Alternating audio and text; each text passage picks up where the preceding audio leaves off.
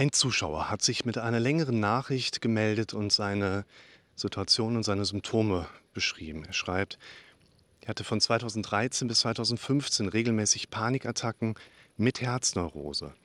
Grund war die plötzliche Tumorerkrankung meines Vaters, der dann noch sehr schnell daran verstorben ist. Ich wurde mit Doxepin therapiert. 2015 mit Beginn einer neuen Arbeitsstelle war dann von heute auf morgen alles weg. Aber seit März 2021 habe ich wieder Panikattacken, die extremer sind. Ich bin in den sechs Jahren Beschwerdefreiheit auch der Liebe wegen 300 Kilometer weggezogen, habe einen neuen Job, der mich eigentlich glücklich macht, geheiratet. Seit Oktober 2020 bin ich auch Vater geworden. Aber dennoch habe ich Panikattacken. EKG ist in Ordnung, Blutbild ist in Ordnung, dennoch leide ich an Herzrasen, Bluthochdruck von 170 zu 110, Brustschmerzen, Muskelschmerzen, Muskelschwäche, Nackenverspannung mit elektrischen Schmerzen, Rückenschmerzen, teilweise Schwindel, fühle mich matt und müde, Konzentrationsschwäche, innere Unruhe, Nervosität. Angst zu sterben. Ich übergebe mich morgens, eigentlich nur Magensäure, habe immer saures Aufstoßen, extreme Müdigkeit und seit Wochen nur Durchfall. Ich habe schon 12 Kilo in sieben Wochen abgenommen. Mein Hausarzt sagt, dass ich mir einen Psychotherapeuten suchen soll, weil das wohl alles psychobedingt ist.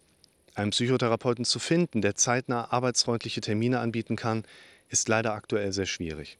Deswegen schaue ich mir deine Videos an, zumal ich mich währenddessen und danach besser fühle. Ich weiß, dass ein Video aber auch keine Behandlung ersetzen kann. Das ist natürlich meine Story und eine Menge an Symptomen, die da ein einzelner Mensch so ertragen muss. Und auch eine natürlich entsprechende Geschichte, Lebensgeschichte, die damit hintersteht.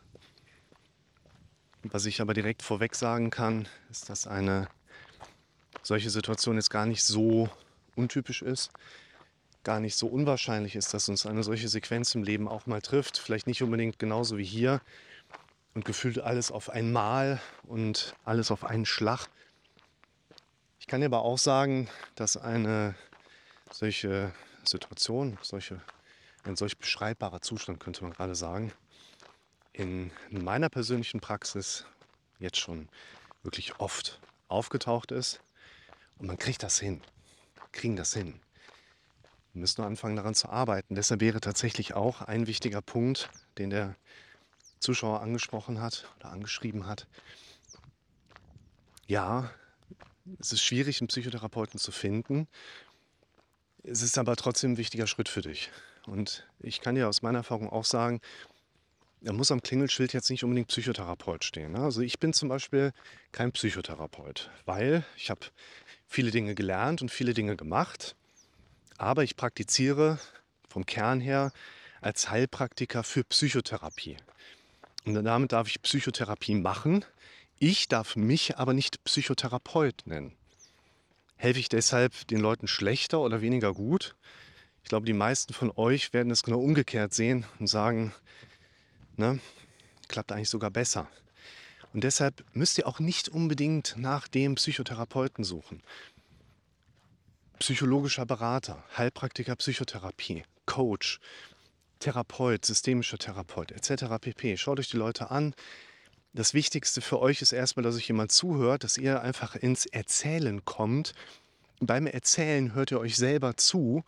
Beim Erzählen habt ihr das Gefühl, vor allen Dingen meistens direkt danach, das tut einfach gut, sich da mal mitgeteilt zu haben. Ob das hier in den Kommentaren ist, wo andere Leute drauf eingehen, wo ich drauf eingehe, wo ich dann vielleicht auch mal ein Video schaffe zu machen.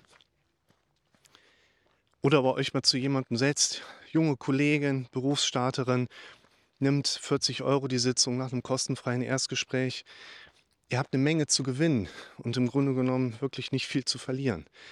Und da findet ihr eben auch zum Beispiel hier arbeitnehmerfreundliche, zeitnahe Randtermine, um da mal ins Machen zu kommen. Und da sind einfach auch viele Symptome drin, wo ich sagen würde, Wäre ich jetzt Hausarzt, würde ich das auch so sagen. Und das ist auch nicht falsch. Es gibt jetzt natürlich auch Hausärzte, die voll reingrätschen und die komplette Diagnostik abfahren. Kann man auch machen, kommt meistens eben aber auch nichts bei raus. Dann kann man auch die Abkürzung dahin nehmen, wenn man jetzt keinen klaren Hinweis darauf hat, dass irgendeine wirklich massive Erkrankung im Vordergrund steht, dass man sagt, du äh, sprich mal mit jemandem darüber. Und wir wollen nicht unbedingt direkt CT, MRT und Blut und alles machen. Und eine Sache, die ich sehr auffällig finde, also jetzt nicht auffällig im Sinne von oh Gott, aber das finde ich war ein ganz interessanter Ansatzpunkt, wo ich mal mit anknüpfen würde, nämlich eigentlich habe ich einen tollen Job, geheiratet, Vater von einem Kind. Ich will dir mal zwei Hinweise geben. Und zwar, erstens, ist es nicht unbedingt relevant, in welcher Lebenssituation du bist. Ob du viel Geld hast, wenig Geld hast, ob du einen tollen Job hast, keinen so tollen Job hast.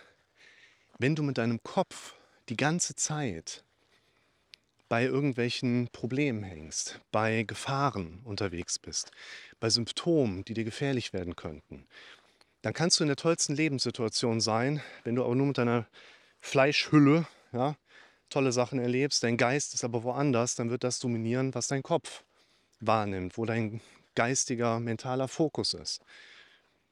Und die Umweltsituation, das wäre der zweite Punkt, den ich mal so als Idee mit einwerfen wollen würde. Vielleicht ist dein Job gar nicht so gut. Vielleicht ist deine Partnerschaft gar nicht so toll. Vielleicht ist es gar nicht alles so entspannt, wenn man Vater von einem Kind ist. Und dann hilft es auch nicht, sich an diesen Punkten einreden zu wollen, eigentlich ist doch alles ganz gut. Ja, also ich würde mich jetzt nicht so sehr in diesem eigentlich aufhängen wollen und sagen, ha, siehste, er hat eigentlich gesagt, uneigentlich ist es aber anders. Nein, nein, es geht darum, dass wir auch mal lernen zu überprüfen, zu hinterfragen, was rede ich mir da eigentlich den ganzen Tag ein? Und vielleicht halte ich mich dabei entsprechend auch von Veränderungen ab. Alle Symptome, die der Zuschauer da beschrieben hat, bis hin zum morgendlichen Erbrechen, sind Phänomene, die unser Körper als massive Stressreaktion einfach zeigen kann. Und ich kann dir nicht sagen, warum genau hast du die. Ich kann dir aber sagen, dass ich solche Symptome auch kenne. Es gibt einfach Situationen im Leben, da dreht sich dann der Kopf vielleicht sogar aufgrund von äußeren Ereignissen schlagartig nur noch um eine Sache, die im Kopf katastrophisierend mega hochgepusht wird. Da kommen genau diese Symptome eben auch hoch. Und da müssen wir dran. Nicht ist deine Umwelt toll oder nicht so toll, spielt auch eine Rolle. Aber vor allen Dingen, was sind die Inhalte, die dein Kopf dir Tag ein, Tag aus auf deiner mentalen Ebene anbietet? Und da könnte dann wieder die Basics nehmen und sagen, so, du hast Bilder im Kopf, du hast Sprachmuster im Kopf. Unser Sehen dominiert im Alltag 95 Prozent unserer Realitätswahrnehmung. Gilt auch für, was siehst du vor deinem inneren Auge. Welche Gedanken sind da? Fangt da an mitzuschreiben. Na, ein Video, was ich euch da gerade wärmstens empfehlen kann.